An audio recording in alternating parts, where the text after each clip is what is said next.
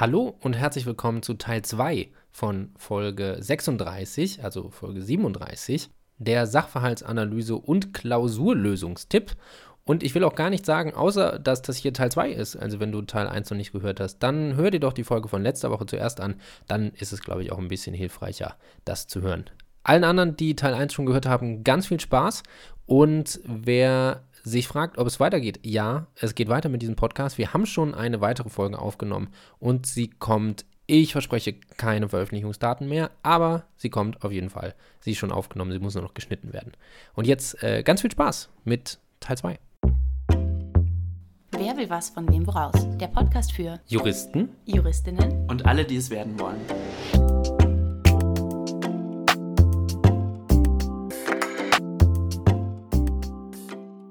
Und beginnen dort wieder mit der Fallfrage, die da lautet.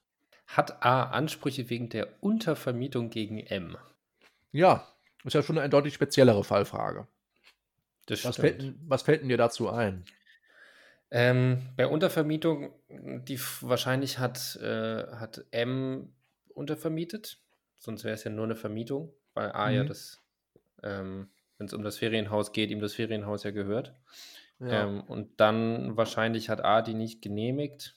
Wenn wir jetzt so einfach den Fall schon, schon stricken, ohne ihn gelesen zu haben. Ja, Und unbedingt. Die Frage, ob er diese, die Unterverm den Untervermietzins, Untermietzins? Ja, Untermietzins Untermietzins. Hm? von, äh, von M, den er von diesem Untermieter wahrscheinlich erlangt hat, herausverlangen kann. Exakt. Hast du Ideen für Anspruchsgrundlagen in diesem Fall? Ähm, einmal, ob das aus dem Mietvertrag wahrscheinlich nicht. Mhm. Ähm, aus GOA, also wenn man das als Geschäft des Vermieters einordnet, die Untervermietung. Ja, finde ich gut. Was wäre das für ein Anspruch? Ähm, wenn so die Norm ein bisschen. Ja. äh, äh, äh, weiß ich ehrlich gesagt nicht. Schaffen wir Die- zusammen. Also, die erste Frage ist ja immer, ist es echte oder unechte Geschäftsführung? Was würdest du sagen? Du hast ja gesagt, ohne Genehmigung oder ohne Erlaubnis des Vermieters habe ich untervermietet. Echt oder unecht? Dann unecht. Unecht. So, dann bleiben uns nur zwei Möglichkeiten. Irrtümlich oder angemaßt. Angemaßt, wenn er Also sind wir- gefragt hat. Also sind wir im 687.2. Gucken wir mal rein. Du kannst unseren Zuschauern, unseren Zuhörern, wollte ich eigentlich sagen, auch mal meine GOA-Struktur verlinken. Die funktioniert nämlich genau so, indem man einfach durch einen simplen Fragenkatalog, durch Entscheidungsstrukturen, die man mit Ja oder Nein beantworten muss, immer zur richtigen Anspruchsgrundlage kommt. Ist relativ Das ist ja- hilfreich. Das ist hervorragend, weil äh, die steht noch auf meinem Lernplan, die GOA. Und ich, ich, ich hasse sie. Also ich finde sie eigentlich schön, aber ich finde diese Anspruchsketten immer so undurchsichtig. Deswegen. Ja, ich dann gut, dass wir dazu ich reden. mir selber Also. erstmal an und dann verlinke Ja, ich's. genau. ja, genau. Also 687.2. Äh, Voraussetzungen sind ja klar. Behandelt jemand ein fremdes Geschäft als sein eigenes, obwohl er weiß, dass er es nicht darf. So kann er, oder Entschuldigung, so kann der Geschäftsherr die, dann werden die Ansprüche genannt, geltend machen. So. Jetzt müssen wir uns mal überlegen. Also 677, das würde einfach nur der Anspruch auf eine ordnungsgemäße Geschäftsführung. Da hat er jetzt nichts von. Er will ja den Untermietzins, wie du schon gesagt Mhm. hast. 678 ist ein Schadensersatzanspruch. Das heißt, wir müssten uns fragen, ob durch die Untervermietung bzw. durch das Abschöpfen dieses Untermietszinses durch den Mieter M dem A ein Schaden entsteht. Hast du ein Bauchgefühl? Ist das ein Schaden? Nee, ist kein Nee. Schaden. Würde ich auch so sehen. Hast du äh, eine, eine minimale Begründung für uns, warum das kein Schaden ist? Mm, Weil er ja die, also er ist ja vertraglich an den Mieter gebunden, das heißt, er kriegt da den Mietzins, was anderes kann er eh nicht damit machen. Das heißt, er wird nicht schlechter gestellt durch die Untervermietung. Ja, es ist, es ist jedenfalls, es ist, es ist vielleicht irgendeine Art von Vermögenseinbuße, jedenfalls ist sie aber un, nicht, nicht unfreiwillig, ja? weil Hm. er sich ja vorher, wie du gerade beschrieben hast, an seinen Mieter gebunden hat. Er hat sich diese, diese Gewinnchance, die vielleicht der M sich jetzt zunutze gemacht hat, ja selbst abgeschnitten, Mhm. indem er sich an ihm gebunden hat. So ist das Leben. Ne? Also das passt irgendwie nicht. Dann haben wir noch 681, 682 können wir schon mal ausschließen, weil 682 ist hier äh, Geschäftsführung durch, äh, äh, durch Minderjährigen, glaube ich, ja, durch unbeschränkt oder, oder Entschuldigung, durch beschränkt Geschäftsfähigen. Oder fehlende Geschäftsfähigkeit heißt es dort bei 682. Äh, ist übrigens ein ganz cooler Gedanke, den man daraus ziehen kann. Äh, der wird teilweise dann auch fruchtbar gemacht bei der Frage, wie ein Minderjähriger aus CIC haftet, weil ja die Ansprüche aus GOA und CIC gemeinhin als quasi vertragliche Ansprüche ähm, bezeichnet werden und man überlegen könnte, ob dann 682 der Gedanke dort nicht auch durchschlägt auf die CEC, sodass man von vornherein sagt, Minderjährige können gar nicht aus CEC haften, sondern, wie die Norm hier dann auch vorschlägt, nur aus Deliktsrecht und aus Bereicherungsrecht. Das ist aber nur so am Rande. Wir gehen mal in den 681 rein, das wird dann spannender. Ähm, da ist der, einer der größten Fehler, die gemacht werden, dass der Satz 2 einfach nicht gelesen wird. Das kann dir natürlich nicht passieren, weil du liest ja den, den Norm immer zu Ende. Ähm, aber das ist sehr schade, wenn man das nicht macht, weil der Satz 1 hilft einem eigentlich nie. Ähm, ja, Satz 2 sagt im Übrigen finden.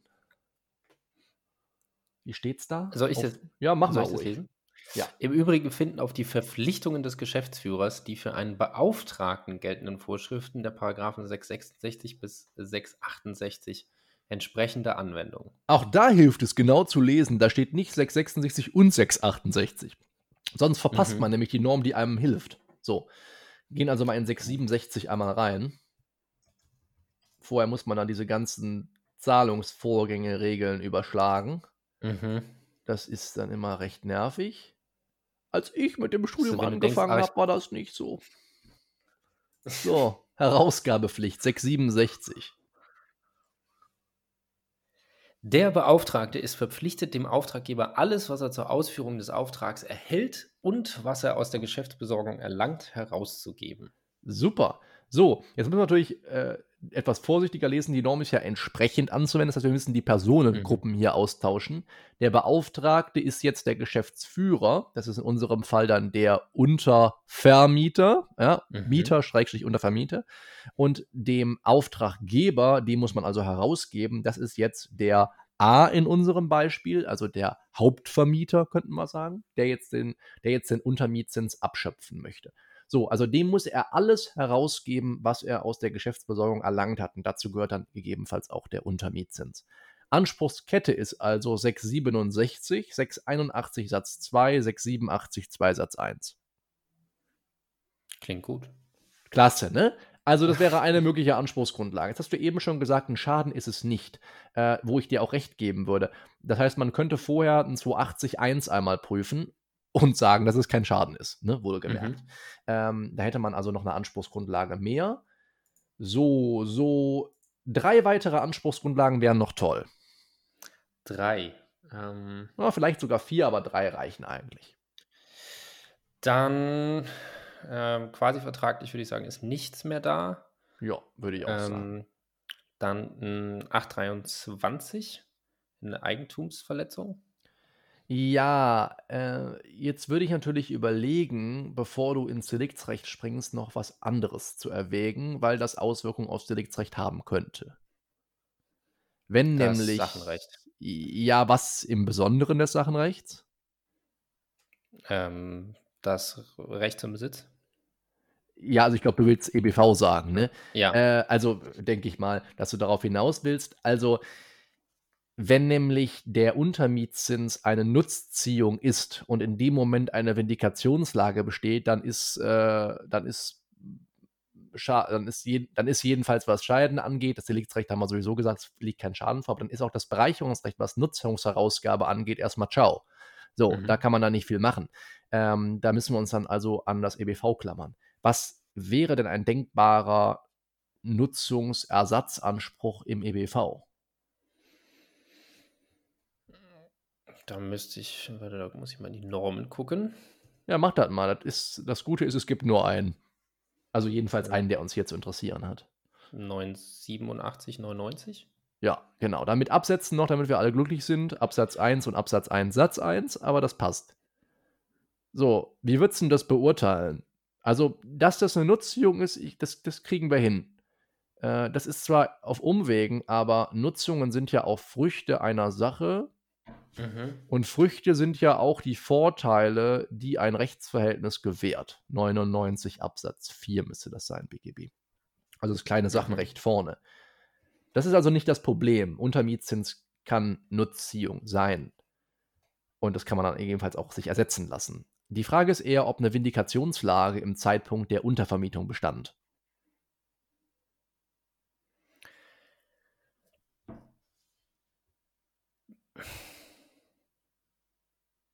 Ich überlege.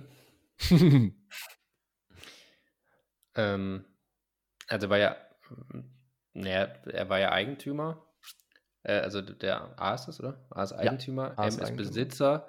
Und das heißt, er müsste kein Recht zu Besitz, zum Besitz haben. Er hat ja ein Recht zum Besitz aus dem Mietvertrag. Ja, das müssen wir gleich mal gucken, ob die einen haben. Ähm, Wahrscheinlich. Ach ja, stimmt, soweit sind wir noch Genau, soweit sind wir noch gar nicht. Genau, das ist genau die Frage, die man sich stellen muss. Was, wie steht der- es um das Recht zum den- Besitz? Ja, Der nicht so Berechtigte, ist das, toll. können wir den nicht so einmal genau. durchdiskutieren. Da darf man dann auch kurz was zu sagen, exakt. Ähm, je nachdem, was der Sachverhalt da so aufwirft. Da muss man dann gucken, ob man dann mehr oder weniger zu schreiben soll oder sollte.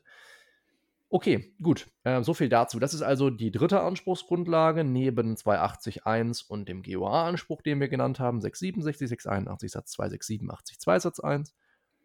Jetzt haben wir noch zwei. Ich habe gesagt, Deliktsrecht lässt du am besten raus, weil wir eh keinen Schaden haben. Mhm. Was bleibt uns Ähm, noch über? Das Bereicherungsrecht. Ja, was haben wir denn da?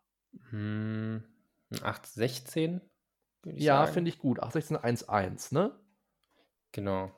weil das ja nicht unentgeltlich ist. Und Absatz 2 regelt ja einen anderen Fall. Also eine besondere Nichtleistungskondition.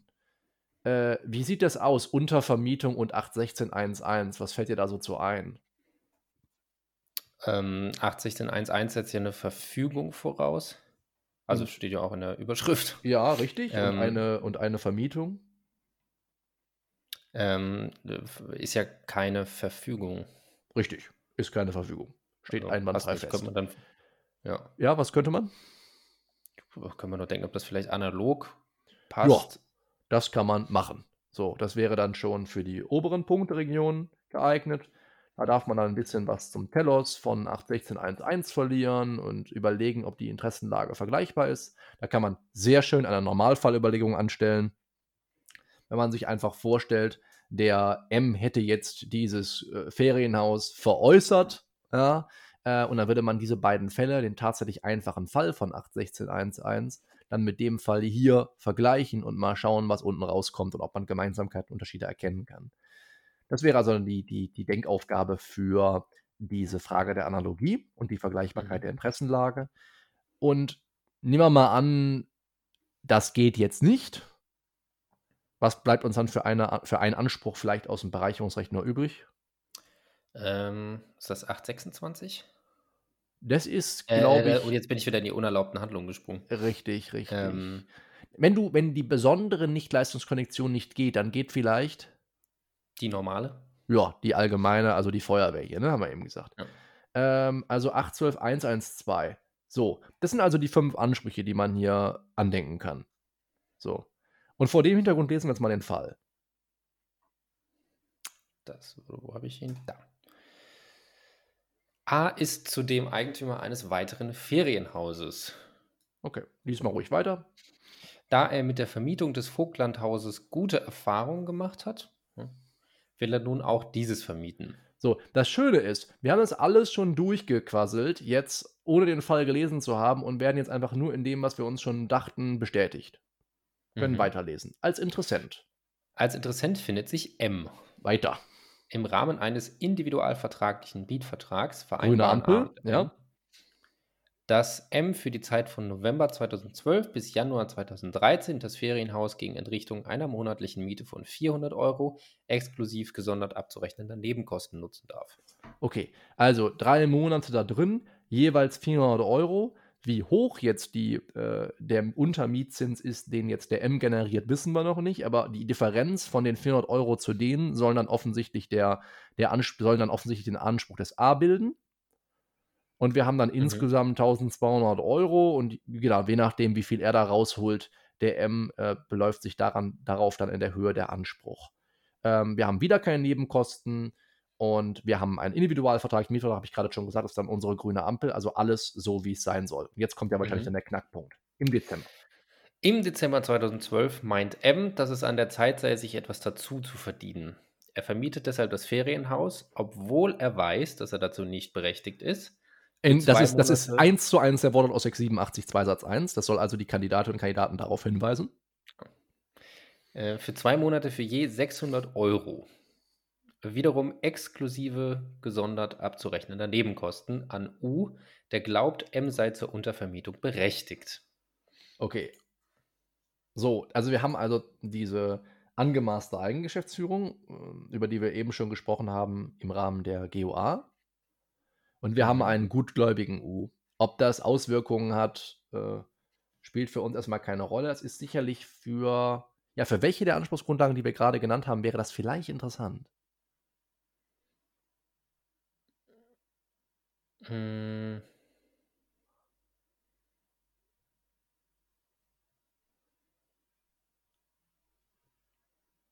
Weil beim EBV kommt es ja, was das Recht zum Besitz angeht und den 99 und so weiter, ja auf den M an, nicht auf den U. Ja. Bei welcher der Anspruchsgrundlagen kommt es auf den U auch an? Ähm, vielleicht bei 8, äh, 816? Ja, warum? Weil die Verfügung ja zugunsten des U ist und wenn man das in also wenn man die Analogie weiterdenkt und es eine Verfügung wäre, Ja, dann könnte er ja über die Gutglaubenstatbestände erwerben. erwerben. Richtig. Das, die Verfügung muss ja ihm gegenüber wirksam sein. Und das Ja. kann sie dann nur sein, wenn er gutgläubig ist. Wunderbar. Okay, das hätten wir. Ähm, U zahlt im Folgenden.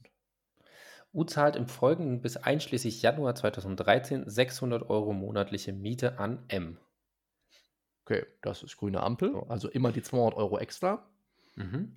Ende Januar 2013 gibt er das Ferienhaus an M heraus, der es sodann an A herausgibt. Okay, alles grüne Ampeln. Mhm. Im Februar 2013 erfährt A von den Geschäften des M. Er ist empört und verweigert sein Einverständnis. Das, was du eingangs schon gesagt hattest. Ja. Mhm. A meint, M müsse ihm wegen der Untervermietung etwas zahlen. M entgegnet, das könne nicht angehen, schließlich habe er brav alles gezahlt. Jo. Er beruft sich also auf die Erfüllung seiner Pflichten aus 535.2 gegenüber dem A. Mhm. Und etwas Zahlen sind dann offensichtlich, muss man auslegen, die 200 Euro Überschuss. Mhm. Also der möchte, wenn man so will, insgesamt 400 Euro von dem haben. Denn der hat ja 400 oder zwei- sechs- 600. Äh, Entschuldigung, wie, wie lange hat er den 600. äh, äh, wohnen so, nee. lassen dort? Nee, zwei Monate, ja, hast recht. Doch, zweimal war richtig. Okay, Ja. gut. Also Janu äh, Dezember und Januar, ne? Genau. Ja. Okay, wunderbar. Ähm, ja, und jetzt muss man einfach die Anspruchsgrundlagen noch prüfen. Ähm, lass uns das kurz durchgehen. 280.1, wir hatten schon gesagt, Schaden äh, fehlt. Wie Mhm. steht's um den GOA-Anspruch? Was, was denkst du dazu oder darüber? Vielmehr. Ähm, da müsste ich nochmal in die. Was wäre die erste Voraussetzung, ähm, ja, der, der angemaßten brauchen- Eigengeschäftsführung? Bitte? Ähm, eine Fremd. Nee, nee, Quatsch, der angemaßte Eigengeschäftsführung. Also wir brauchen ein, ein fremdes Geschäft. Exakt, lass uns darüber reden. Würde ich schon da raus, rausfallen, weil er ja, also weil A hat ja, hat ja äh, salopp gesagt nichts damit zu tun. Ja, Ähm, äh, untervermieten kann nur der Mieter. Genau, weil sonst wäre es ja die originäre Vermietung. Exakt. Deswegen ist es schon ein eigenes Geschäft. Gut. Kommen wir zu der nächsten Frage, 978199111. Die Kernfrage war ja Vindikationslage. Ist er ohne Recht zum Besitz? Ja, jetzt hat er ja einen, jetzt hat er ja einen Mietvertrag. Mhm. ähm, hat der Sachverhalt ja gesagt. Das heißt, er hat ein Recht zum Besitz. Wie gesagt, dann die Frage, ob er bezüglich der Untervermietung vielleicht nicht berechtigt ist. Mhm. Ähm, und dann kann man, wie gesagt, diesen Streit mit dem nicht so Berechtigten Ja. führen. Ja. Ja, kann man dann. Kann man dann entscheiden, wie man lustig ist. Äh, man sollte einfach äh, sich darüber im Klaren sein, dass ja dann die Rechtsfragen aus dem Bereicherungsrecht, sollte man das durchgehen lassen, sich nicht mehr stellen würden, weil ja Mhm. wegen 993.1 wegen der Sperrwirkung dann Ansprüche auf Herausgabe von Nutzungen gesperrt wären. Mhm. Okay. Aber das, das muss man sich, darüber muss man sich im Klaren werden. Das heißt, wenn man diese, wenn man diese Rechtsfrage noch beantworten möchte, ob man 816.1.1 analog anwenden kann, dann kann man das nur tun, wenn man vorher den 978.1.99.1.1 abgelehnt hat. Ja. Gut, dann lass uns über 816.1.1 analog noch fix sprechen. Äh, das ist natürlich jetzt eine, eine schwierige Frage, die man nicht in, in wenigen Minuten abschließend beantworten kann, aber ähm, vielleicht kann man doch so ein paar ziemlich zielführende Gedanken kurz formulieren. Also die Frage ist ja, äh, damit man das analog anwenden kann, ähm, wie, wie geht man daran? Äh, Normalfallüberlegung natürlich, man vergleicht das also mit der Veräußerung dieses Ferienhauses und überlegt sich, okay, wie würde das Ganze dann aussehen? So.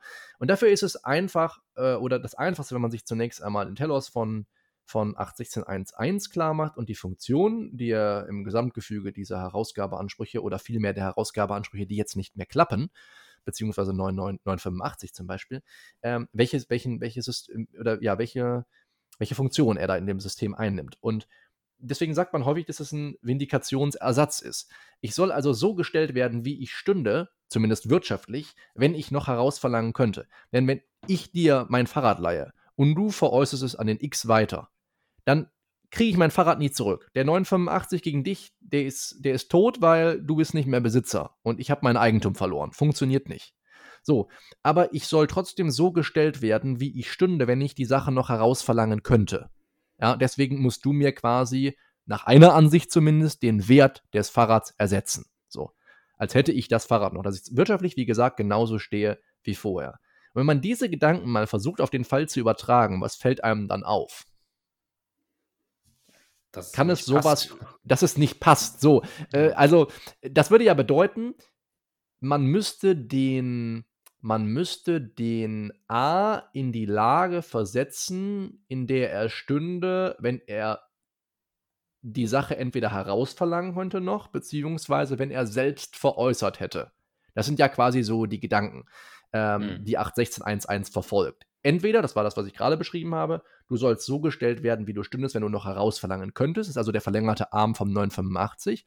Oder du sollst so gestellt werden, wie du stündest, wenn du selbst veräußert hättest. Beides ist halt nicht möglich. Er kann weder, mhm. weil er mietvertraglich gebunden ist, herausverlangen, noch kann er selbst weitervermieten. Es ist nicht sein Geschäft, es ist das Geschäft mhm. des Mieters. Die Gedanken sind also nicht zielführend. Und dann, nachdem man die Analogie abgelehnt hat, kommt man zu 812 dreimal die, nee, nicht schon dreimal die 1, sondern 112. Mhm. Und das wäre dann ja eine Form der sogenannten Eingriffskondiktion. Hast du da eine Idee, warum man das dann scheitern lassen könnte? Also um den Deckel jetzt drauf zu machen dann? Hm. War das nicht auf Kosten des, äh, des A erfolgt? Ja, auf, es erfolgt auf jeden Fall nicht auf Kosten. Ich würde wahrscheinlich schon sagen, es ist schon gar kein, gar kein Eingriff in den Zuweisungsgehalt. Hm. Weil ihm dieser Zuweisungsgehalt, äh, weil dieser Inhalt nicht zugewiesen ist, müsste man sagen. Ne? Der also, Untervermietung. Richtig, richtig. Ja. richtig. Ähm, dann, dann setzt man auch konsequent das fort, was man in der GUA gesagt hat. Ich glaube, das ist das Sinnvollste. Ja. Okay, ja. das ist der Fall. Gar nicht so schwer. Ne? Wenn man ihn anderthalb Stunden durchdrungen hat. Aber ich meine, die Zeit hat man ja auch. Ja, die Zeit hat man ja auch und wir haben noch über ein paar Dinge äh, darüber hinausgehend gesprochen und ähm, aufzeichnen tust du auch erst seit einer Stunde 15. Äh, das heißt Stimmt, also, ja. das wäre jetzt der Zeitpunkt, wo man vollumfänglich die Sachverhaltsanalyse beenden würde. Also ich würde nicht dazu raten, das in der Examensklausur länger als 75 Minuten zu machen. Also anders gesagt, wenn man dann mit der Sachverhaltsanalyse nicht fertig ist, dann muss man sie natürlich zu Ende machen. Ich meine, was bleibt einem anderes übrig? Wäre jetzt halt dumm zu sagen, ach, die Zeit, da muss ich jetzt schon mal, muss ich jetzt schon mal eine Lösung schreiben. Ähm, ja. Aber das ist so das, äh, so die Maßgabe, an der man sich, glaube ich, ganz gut orientieren kann. Ich schlage also immer den Kandidaten zwischen 35 und 75 Minuten vor. Das hängt auch von der Länge mhm. des Sachverhalts ab. Ähm, natürlich dem Kenntnisstand und, und vielen anderen Faktoren, aber das ist so der, der Rahmen, in dem man sich bewegen kann. Genau, und dann, dann wirst du nämlich auch feststellen, du wirst jetzt hm, wahrscheinlich nicht, nicht länger als 20 bis 25 Minuten gliedern müssen. Mhm. Also, äh, also was, was soll jetzt in der Gliederung noch sein, was du, was wir nicht schon gesagt haben oder was du dann in der Klausur nicht schon als, als Gedanke für dich aufgeworfen hast. Also die Gliederung geht doch jetzt einfach unheimlich schnell.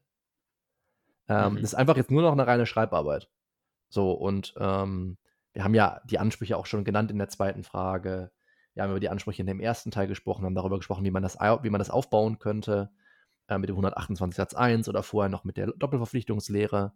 Die Fragen sind alle entschieden.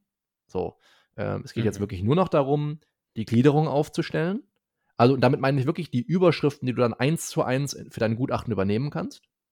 Mhm. Und dann würde ich noch hergehen, würde mir pro Prüfungspunkt maximal ein Stichwort machen. Und wenn du die Argumentation fortskizzieren, skizzieren willst, würde ich das auf einem separaten Schmierzettel machen. Tabelle mhm. ähm, vielleicht. Zum Beispiel das, was wir jetzt gerade gesagt haben zu 8.16.1.1.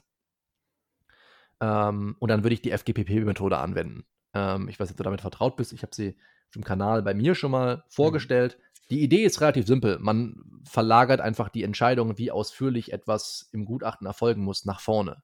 Umso gehirnloser kann man dann die Reinschrift erzeugen. Das ist das Schöne daran. Mhm. Ähm, die Entscheidungen werden nicht nach hinten geschoben. Man trifft sofort die Entscheidung am Anfang und dann hält man sich im besten Fall auch daran.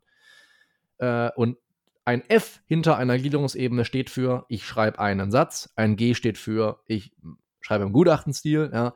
Ähm, also wenn ich aus dem Ding kein Problem machen muss, aber ich muss schon scharf subsumieren, dann mache ich das so. Ein kleines P ist ein kleines Problem und ein großes P ist das Hauptproblem des Falls.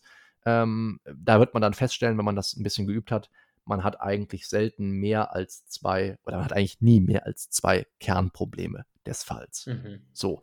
Ähm, die kann man auch, die, ich will nicht sagen, die kann man frei wählen, aber ähm, die Frage, ob man etwas zu einem kleinen oder zu einem großen Problem erhebt, die kann man sich oft auch nur selbst beantworten. Das hängt auch von der Argumentationsfähigkeit ab und von dem, von der Tiefe des Wissens, die man zu einem bestimmten Aspekt vielleicht hat. Was würdest du sagen, wenn du jetzt sagen müsstest, Kernproblem in Fall 1 oder in Frage 1 und Kernproblem in Frage 2, was würdest du als das Hauptproblem jeweils des Falls erachten? Mm, in Teil 1 die äh, Haftung nach Ausscheiden.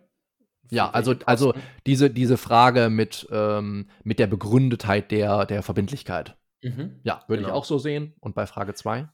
Ähm, bei Frage 2. Da ist es ein bisschen beliebiger, würde ich sagen. Ach, das, also als größten würde ich 816 analog ja, ich, das ist machen, vielleicht aber auch in, in der, ähm, im Nutzungsersatz im EWV. Ja, genau. Also das, das, hängt, wie gesagt, auch ein bisschen damit ab, davon ab, was macht man aus dem Nutzungssatz im EWV, ne? weil ja das Bereicherungsrecht dadurch beeinflusst wird. Ähm, hm. Und natürlich auch der Frage, sieht man den Analog 81611? Davon wird es ja, auch nochmal ja. abhängen. Ne? Äh, erwägt man das überhaupt? Naja, und, und daran werden sich die Hauptprobleme dann, dann ausrichten. Exakt, würde ich auch sagen. Man kann auch andere Sachen hier zum Hauptproblem machen. Wichtig ist nur, dass man Hauptprobleme setzt. So, also das ist ja das, was immer als Schwerpunktsetzung dann gesagt wird. Ähm, es ist immer besser, man setzt Schwerpunkte und dann setzt man sie scheiße, als gar keine zu machen. ähm, das ist halt das, das ist wirklich das Wichtigste, dass man überhaupt einfach, ja, weil ja der Sachverhalt erzählt ja auch nicht alles linear es ist ja, es gibt ja unterschiedliche Aspekte, die werden unterschiedlich ausführlich auch begutacht, äh, beschrieben ja. im Sachverhalt. Also daran muss sich die Begutachtung ja auch ausrichten lassen.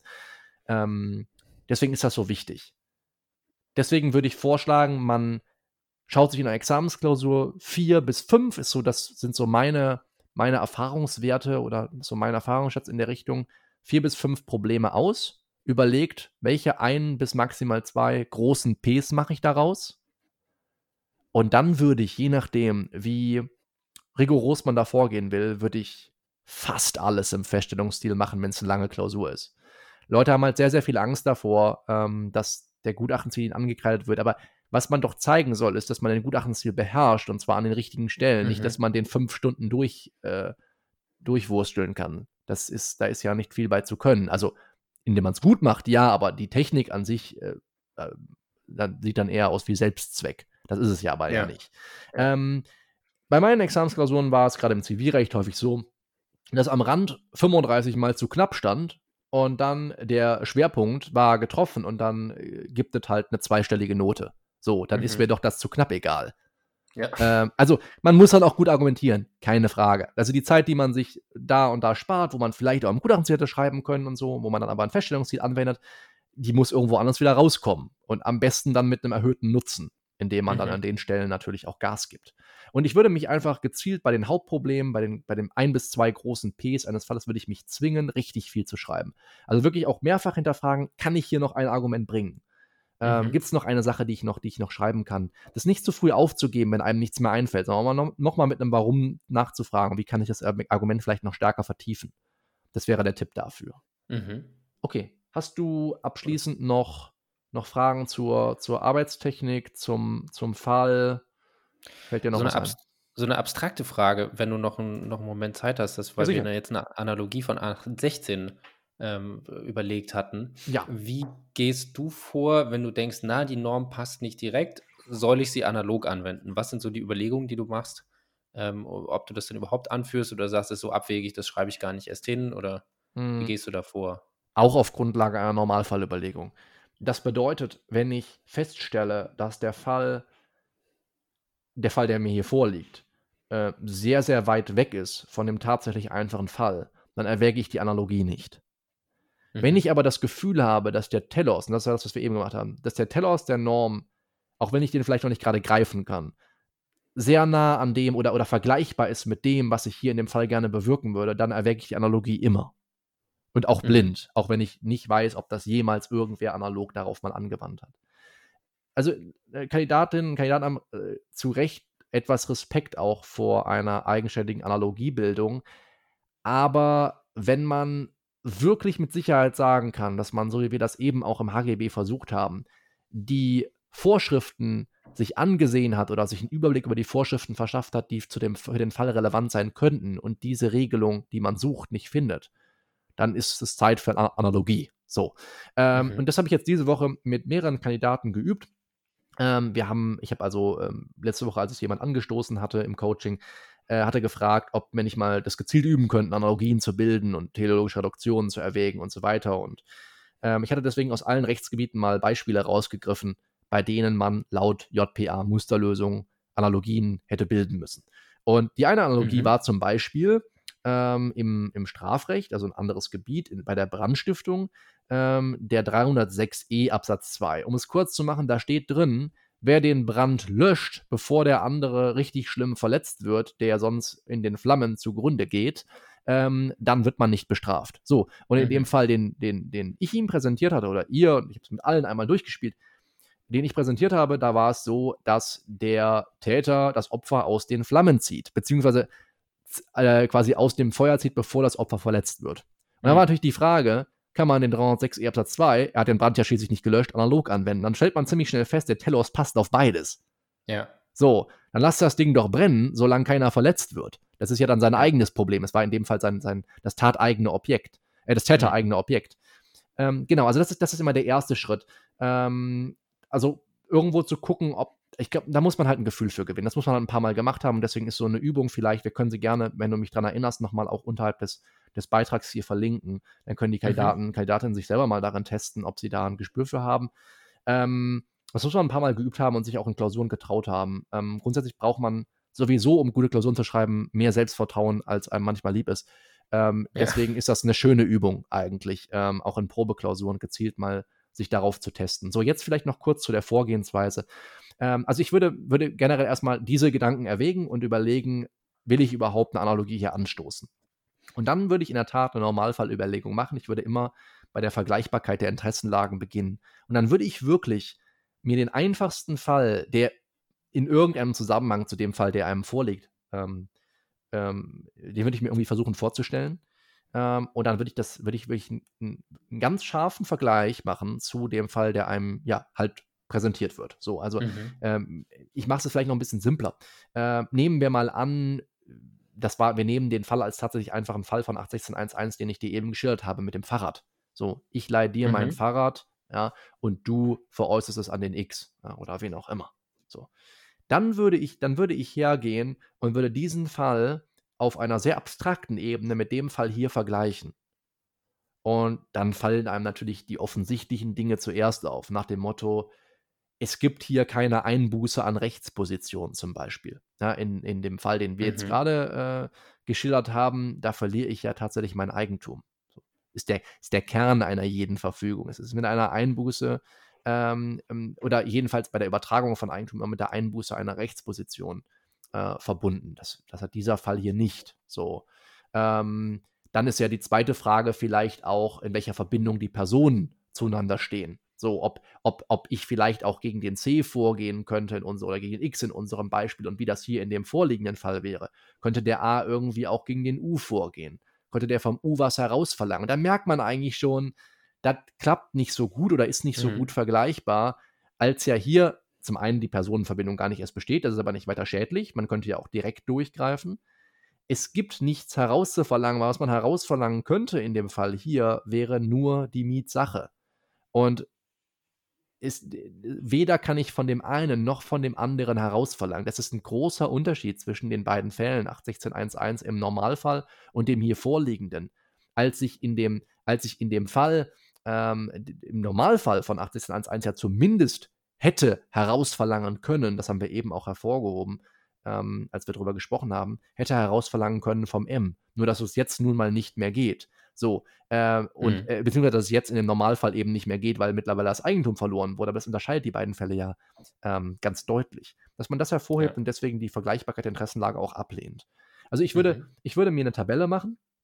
Ähm, ich würde die zwei Fälle oben einmal kannst du dir bildlich aufmalen, kannst du dir, kannst du dir ein Stichwort zu machen, das, das muss jeder selber machen, was ihm hilft. Mir hilft es immer sehr, äh, beide Fälle wirklich vor dem inneren Auge wie einen kleinen Film ablaufen zu lassen und dann nach Gemeinsamkeiten, Unterschieden zu suchen. Das ist, finde ich, sehr mhm. hilfreich. Ähm, um das Beispiel zu bedienen, was ich eben gebracht habe, zum Beispiel äh, mit, dem mit, mit, mit dem Schlauch löschen, den Brand löschen und den Typ aus der Gefahrenzone ziehen. So. Mhm. Ich, ich stelle mir beide Sachen einmal vor. Ich sehe, wie er da steht und wie dieser Hühnerstall brennt und der den Typ da rausziehen muss und so. Ähm, und dann vergleiche ich die beiden Fälle. Und so würde ich es hier ganz ähnlich auch machen. Und ähm, alle gemeinsamen Unterschiede sind dann gleichzeitig Argumente. Denn jede Gemeinsamkeit spricht für die Analogie und jeder Unterschied dagegen. Und dann mhm. wecke ich ab. Ähm, das ist die Vorgehensweise. Und dann kann man, kann man sehr schön auch die Argumente gegenseitig ausstoßen, äh, nicht ausstoßen, äh, ausschli nicht ausschließen.